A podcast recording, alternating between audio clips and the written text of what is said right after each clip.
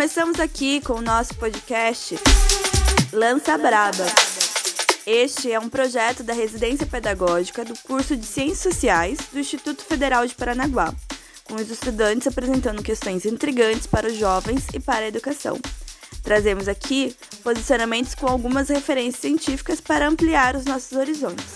Eu sou Angélica Ripari e trago aqui para vocês o debate sobre saúde mental.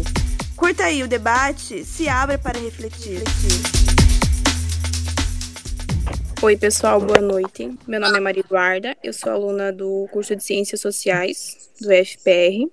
Oi, boa noite. Meu nome é Vanessa, também sou aluna do Instituto Federal de Ciências Sociais. Boa noite, eu sou Wellington Quinto, também aluno de Ciências Sociais do IFPR Campus Paranaguá, da turma de 2018. Olá, eu sou a Verônica, assistente social e professora de saúde mental. Olá, eu sou a Jennifer, eu sou fotógrafa e estou aqui de convidada da Vero. Então, hoje é, o tema da nossa aula vai ser sobre depressão, né? É, o nosso grupo de, dos nossos três integrantes já se apresentaram e a gente também tem duas convidadas que acabaram de se apresentar também. E hoje a gente vai trabalhar um pouco sobre a depressão, certo? Então, é, a depressão, ela é considerada pela Organização Mundial da Saúde, né, como o mal do século, né, no sentido patológico.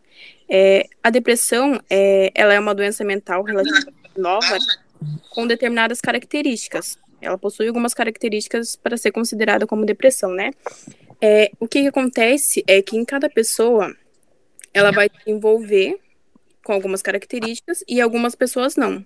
Então, é, independente da idade das pessoas, dos indivíduos, é, a depressão pode ocorrer de forma mais silenciosa ou de uma forma mais avassaladora, né? É, a depressão, ela é uma doença relativamente nova, nova no sentido assim que ela começou a aparecer mais na sociedade recentemente, né? A partir do, de dois, três anos é, atrás, com, com vários casos aparecendo na mídia, nas redes sociais, ela começou a entrar mais em alta, né? É, várias pessoas começaram a comentar, aparecer em jornais, aparecendo nas suas redes sociais. Provavelmente vocês já tenham visto é, casos de pessoas, familiares, que sofrem ou já sofreram com esse mal, né? É, na minha opinião, eu vejo a depressão como uma doença que ela começou a fazer parte da, da nossa sociedade, no sentido que a nossa sociedade foi evoluindo certo? No sentido social, no sentido econômico, e tá cada vez mais complexo que as pessoas ela tentam buscar uma certa felicidade, né? Tentam buscar preencher um vazio que existe dentro dela, né? E essa felicidade é o oposto da depressão, né? É o que acontece. A gente acaba vendo é, nas capas de revistas, nos filmes, é, a gente acaba vendo o casamento perfeito, o corpo perfeito, e a gente é, se coloca no lugar dessas pessoas, né? Desse, desse falso corpo, desse falso casamento que é imposto que é vendido para nossa sociedade, né? Então, o que acontece? A partir do momento que a gente não se encaixa dentro desse padrão, a gente começa a se sentir infeliz, né? A gente começa a pensar, tipo, não, eu falei como pessoa, né? E a partir disso começa a é, existir um vazio dentro da gente, uma certa frustração que isso é um dos motivos que acaba causando depressão, né? Entre outros. É, eu trouxe aqui sobre o manual, manual Diagnóstico e Estatístico de Transtornos Mentais, de 2003. Ele diz assim: existem cinco ou mais sintomas que podem ser apresentados pelo indivíduo para ser considerado como depressão. Aí ele vai citar vários sintomas, como humor deprimido ou, ou é, humor deprimido a maior parte do dia, falta de interesse ou prazer em todos ou quase todas as atividades que a pessoa vai realizando no dia, né? Então ela começa a perder o interesse nas atividades que ela praticava diariamente. Insônia ou hipersonia, né? Então ela não dorme nada ou acaba dormindo muito. Fadiga ou perda de energia, entre outros. É, esse manual diagnóstico, ele coloca que considerada como tendo essa doença patológica, né, precisa ter cinco sintomas ou mais para ser definido como depressão.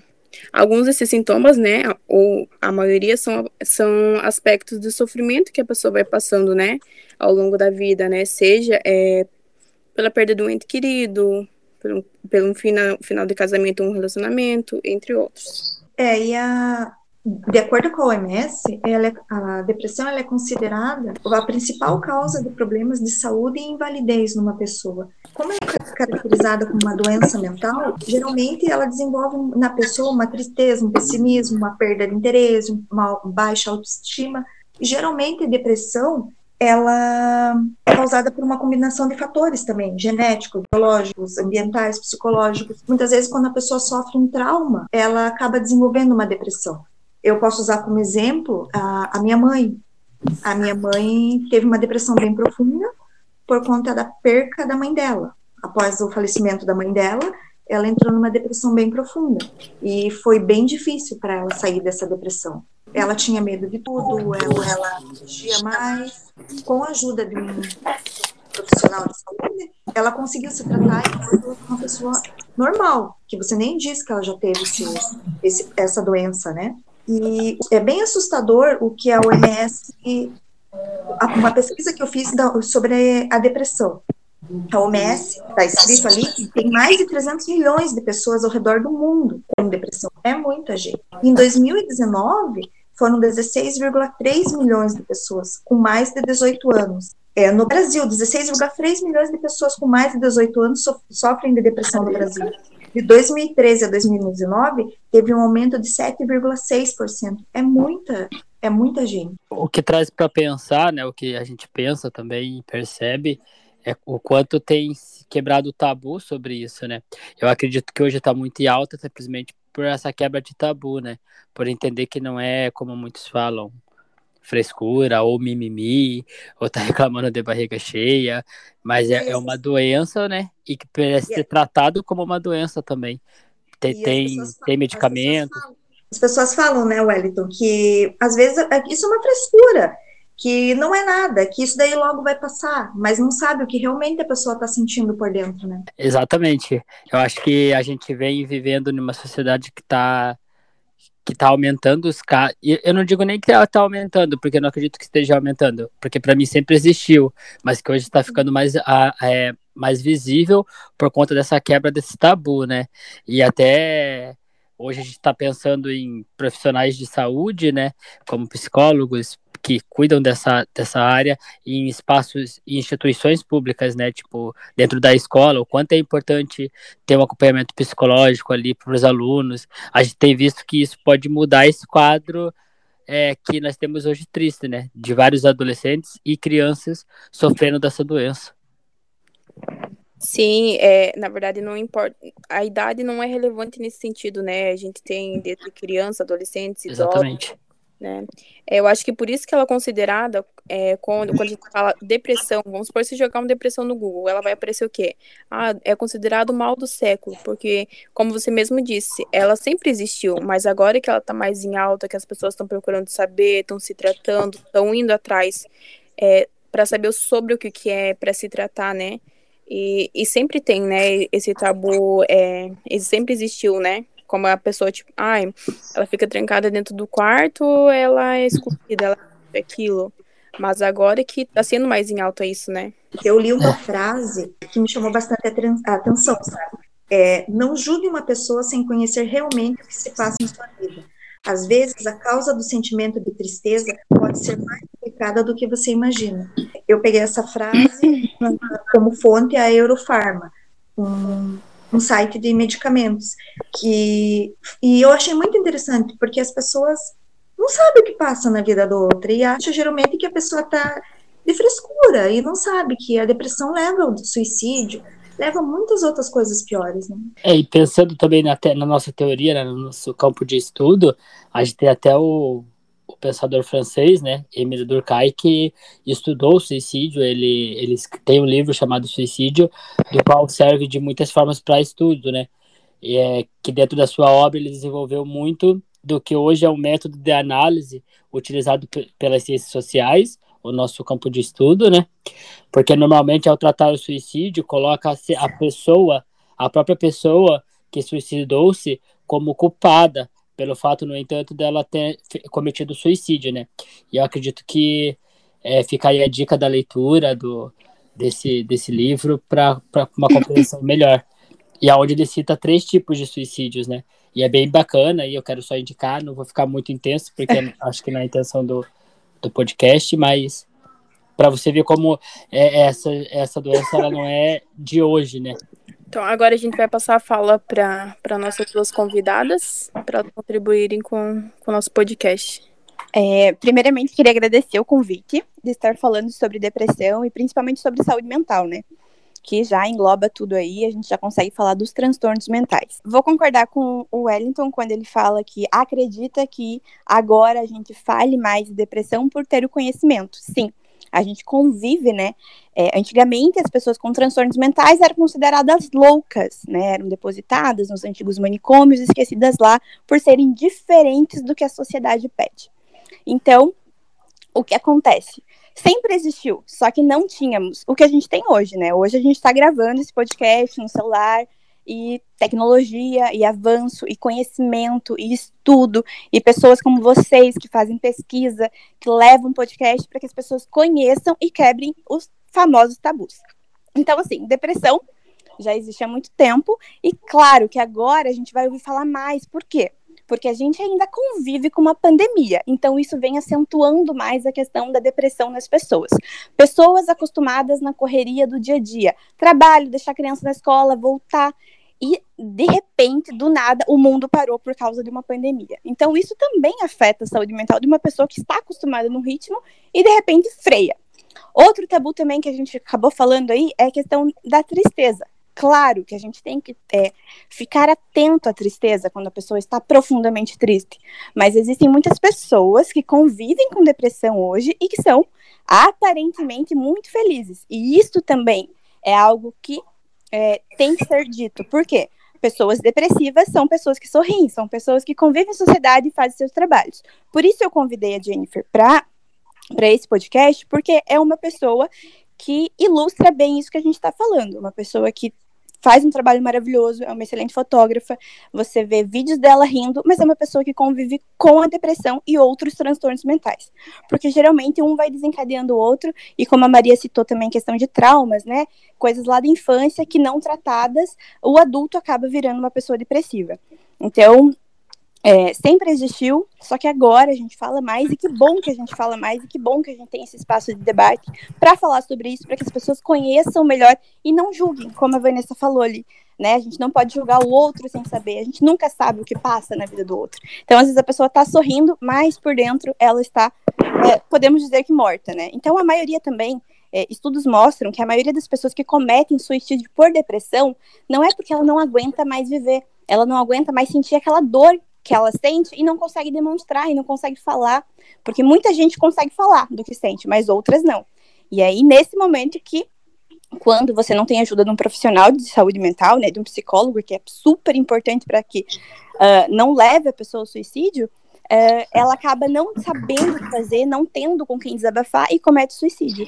Então, é, infelizmente, né, a gente tem um número grande de mortes, igual a Maria também citou, que é o mal do século. Eu lembro que quando eu comecei a estudar sobre saúde mental, li uma matéria que falava: em 2020, depressão matará tanto quanto câncer. Eu ficava, nossa, mas em 2020. Então, a gente está em 2021, a gente convive com pandemia e convive com um número bem grande de suicídio. Por isso que a gente tem aí o Setembro Amarelo, né? Para que a gente fale sobre a prevenção do suicídio, para que a gente fale sobre a importância de falar sobre depressão, sobre a importância de falar também sobre ansiedade, né?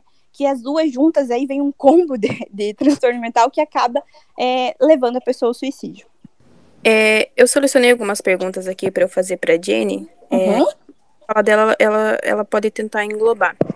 A primeira seria assim, como que você foi diagnosticada que você tinha depressão, como que você descobriu em relação é, à tua família, as pessoas próximas de você, como que elas lidaram com esse fato, né? Porque eu vejo assim que normalmente a família não, não consegue ver a pessoa ou a criança, né? Que tem, que, que possui depressão não consegue diagnosticar, não consegue observar.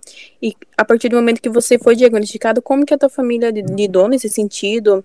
É, as pessoas do teu trabalho, as pessoas em volta de você. Essa é a segunda. E a terceira, tipo, em relação à pandemia, afetou mais a tua situação? Como que você se sentiu? Como que você tá reagindo e tem reagido em relação a isso, sabe? Ah, vamos lá. um dos meus diagnósticos é de TDAH, então vai ter que talvez você precise fazer as outras perguntas mais de uma vez porque eu vou esquecendo. É, eu fui diagnosticada com TEPT, que é o transtorno de estresse pós-traumático, depois da morte da minha irmã. Eu tinha 11 anos. junto com o TEPT, foi, foi onde nasceu, né, veio o diagnóstico da depressão.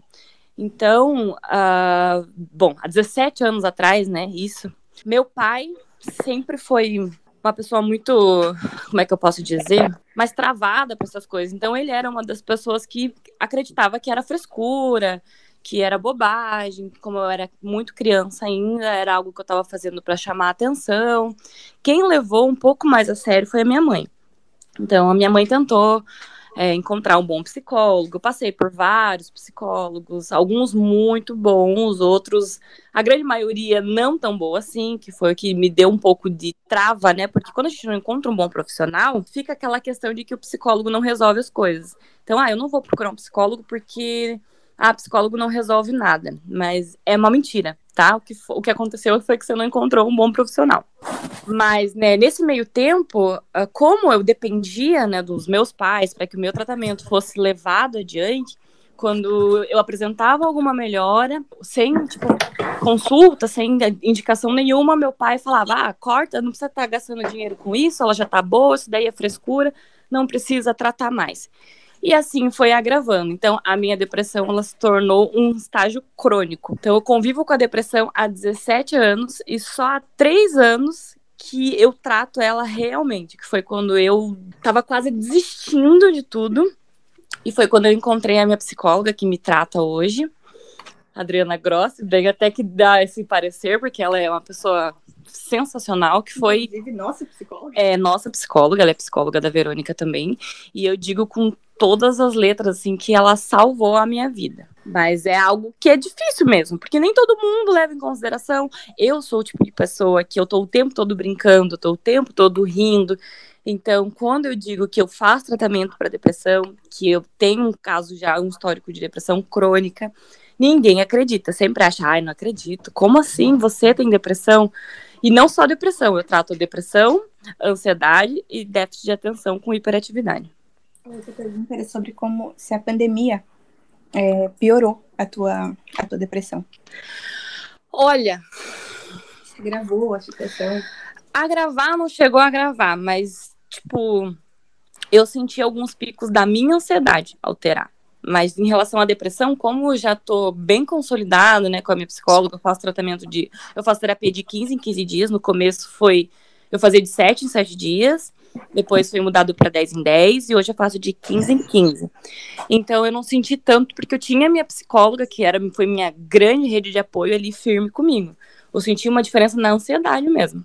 Qual que era a outra pergunta? Eram três, né?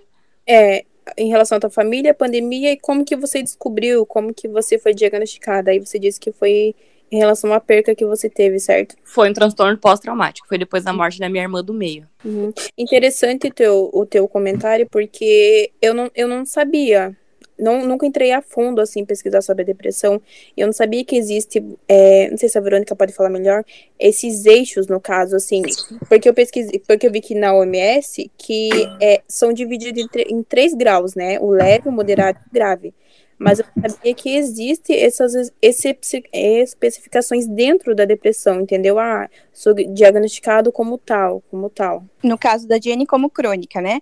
Isso. É, daria para dizer que é o grau 3, né? Que é o grau, é o grau grave, onde a pessoa é, provavelmente é, tem que conviver com aquilo, tem que aceitar, já tem que fazer a medicação, porque assim, para evolução, geralmente, é, alguns transtornos mentais, a gente não trabalha com a cura a gente trabalha com, é, como eu posso falar, a restabele é, vamos restabelecer a sua saúde mental.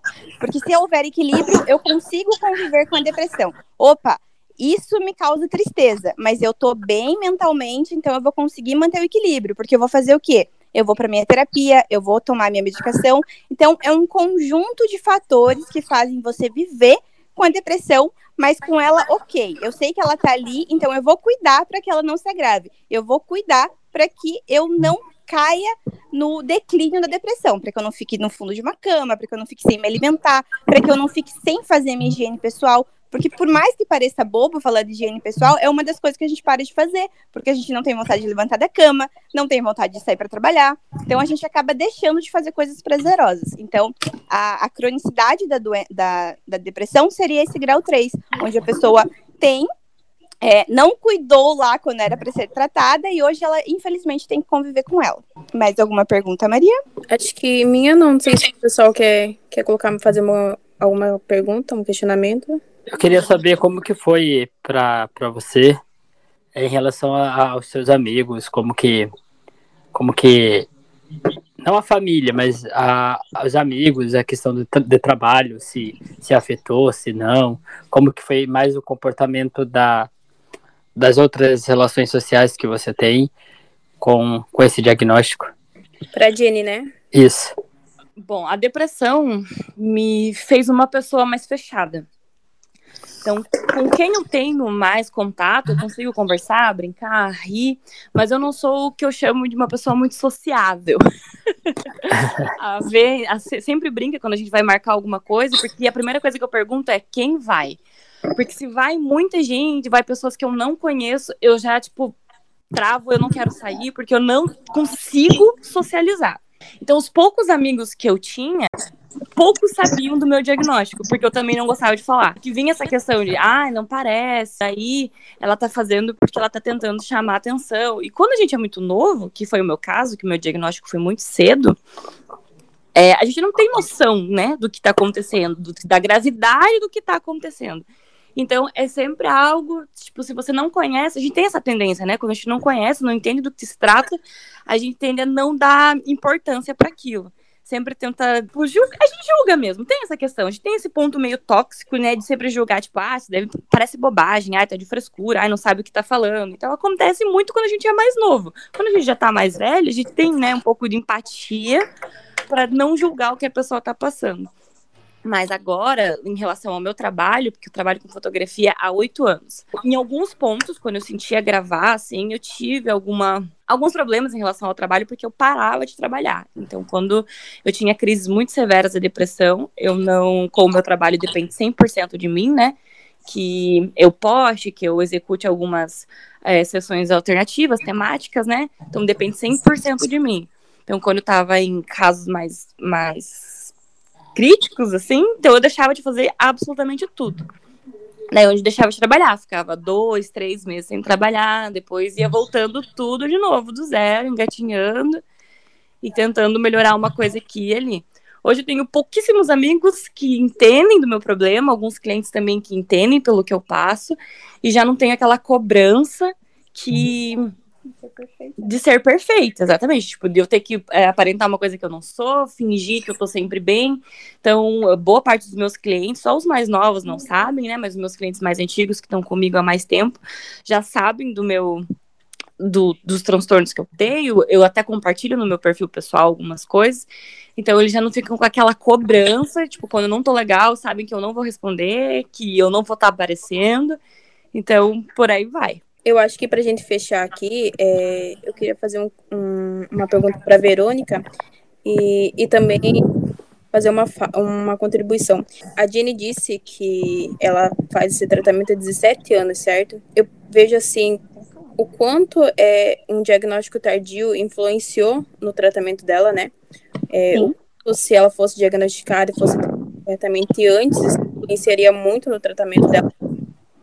E para Verônica, é, na tua opinião como profissional, sente que essa sociedade que a gente está vivendo, uma sociedade em termos moderna, né, capitalista, esse mundo contemporâneo que a gente está vivendo, que cada vez está mais complexo, né? É, essa busca incessante que as pessoas é, em preencher os vazios dela, em ser feliz, é, em ter o corpo perfeito, em ter é, as fotos perfeitas o relacionamento perfeito, você acha que nesse sentido dessa sociedade que a revista mostra, que as redes sociais mostram, as pessoas elas estão começando a adoecer mais em relação a isso? Porque eu vejo que elas colocam, elas ficam como se fosse, como se elas tivessem falhado naquele sentido. Ah, eu não tenho corpo perfeito, então eu falhei nisso. Ela começa a gerar uma frustração dentro dela. Você acha que isso influencia bastante para para algum transtorno e entre ele a depressão? Com certeza, Maria. Porque assim, se eu tenho fatores desencadeantes, se eu tenho gatilhos para ter uma depressão e se eu fico alimentando algo perfeito, porque nada é perfeito, quando comigo dá errado e eu já tenho aquele gatilho para depressão, vai acionar o gatilho e eu vou ter picos de depressão, picos de ansiedade. Então, você falou questão de é, rede social. Rede social, hoje, se você não filtra quem você segue, o que você busca, acaba se tornando tóxico para a tua saúde mental. Por quê? Porque na rede social tudo é perfeito. O casamento da fulana é perfeito, o namoro é perfeito, o trabalho é perfeito, ela acorda às 5 horas da manhã, ela malha, ela tem um corpo lindo, ela consegue levar o cachorro pra passear, ela consegue tudo. Mas quando a gente fala de vida real, a gente sabe que não é assim. Hoje, para gravar esse podcast, né, eu tive que vir aqui, a gente teve uns testes ali. na vida há imprevistos. Então, é, em algum momento a gente vai ficar triste. E se algum momento a gente não cuidar dessa tristeza, ela se torna uma depressão.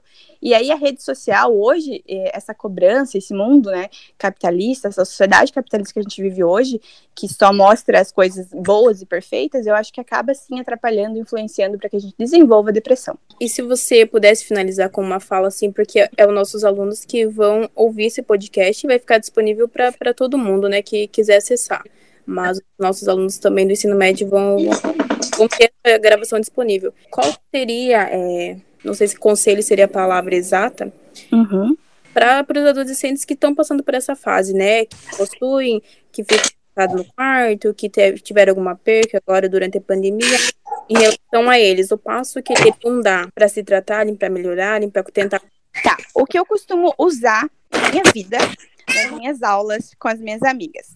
É, conhecimento salva. Quando eu conheço sobre o assunto, eu não tenho mais aquele preconceito. Então, acho que o primeiro passo é você se livrar dos preconceitos que você tem, né? Que é frescura, que comigo não aconteceria, que eu tenho tudo, então por que, que eu tô triste? Então, primeiro, se livrar de preconceitos. É, procurar sobre o assunto. É, quando você é empático, você se coloca no lugar do outro, e quando tá acontecendo com você, você consegue ir lá e, opa, tô precisando de ajuda aqui. Mas o primordial, assim, é que quando você está se sentindo depressivo, quando você vê, opa, eu não estou fazendo o que eu gosto de fazer, eu estou deixando de ser quem eu era, procure ajuda. E essa ajuda é do terapeuta, é do psicólogo que vai te orientar, é o psicólogo que vai te ouvir sem um julgamento, porque às vezes a gente se abre com pessoas que não ajudam em nada, porque são pessoas revestidas de preconceito. Então você vai falar na esperança que você, ah, vai me ajudar e não ajuda. Então a psicóloga, o psicólogo, o profissional de saúde mental está lá para te ajudar. Mais do que tudo e mais do que nada, o pontapé inicial com certeza é a terapia. Então eu acho que hoje por hoje é só, pessoal, que a gente já ultrapassou um pouquinho nosso tempo. Eu queria agradecer as nossas convidadas de hoje, ao mesmo tempo Vanessa, Vanessa e Wellington também pela participação. E até a próxima. Nós que agradecemos. Até. Obrigado.